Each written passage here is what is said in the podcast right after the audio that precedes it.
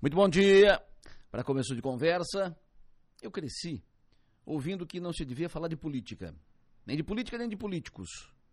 Para alguns que me diziam isso, para alguns era medo de represália, porque o dito poderia contrariar alguém eh, ou contrariar interesses e isso levar a sanções, ameaças, agressões e tal. Então, quieto, não fala disso, ou então fala baixinho e tal.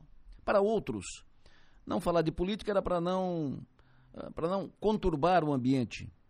Não falar de política para preservar o ambiente pacífico na família, nos grupos de amigos, porque a discussão política poderia provocar brigas, rompimentos.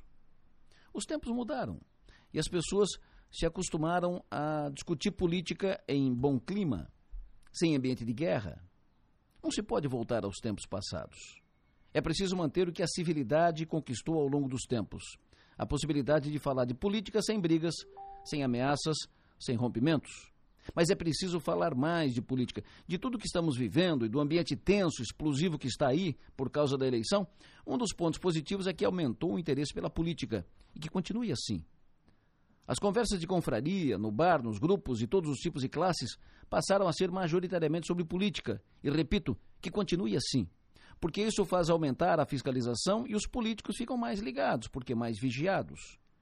Mas não dá para ficar apenas com as informações que vêm pelas bolhas, pelos grupos fechados, porque, via de regra, estas não refletem todos os lados, essas refletem um lado só. Elas são passadas como querem que ela seja consumida. Elas são passadas como querem aqueles que passam as informações, que jogam as informações nos grupos, como querem que ela seja assumida.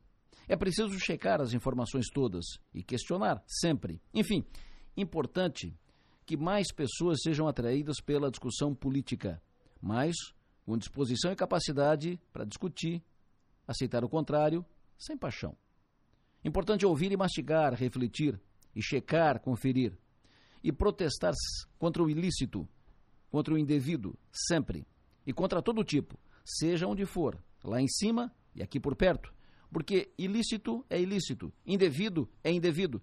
Não cabe tratamento diferenciado, a depender do caso ou de onde aconteceu, ou de quem esteja envolvido, arrolado ou enrolado. Pense nisso e vamos em frente.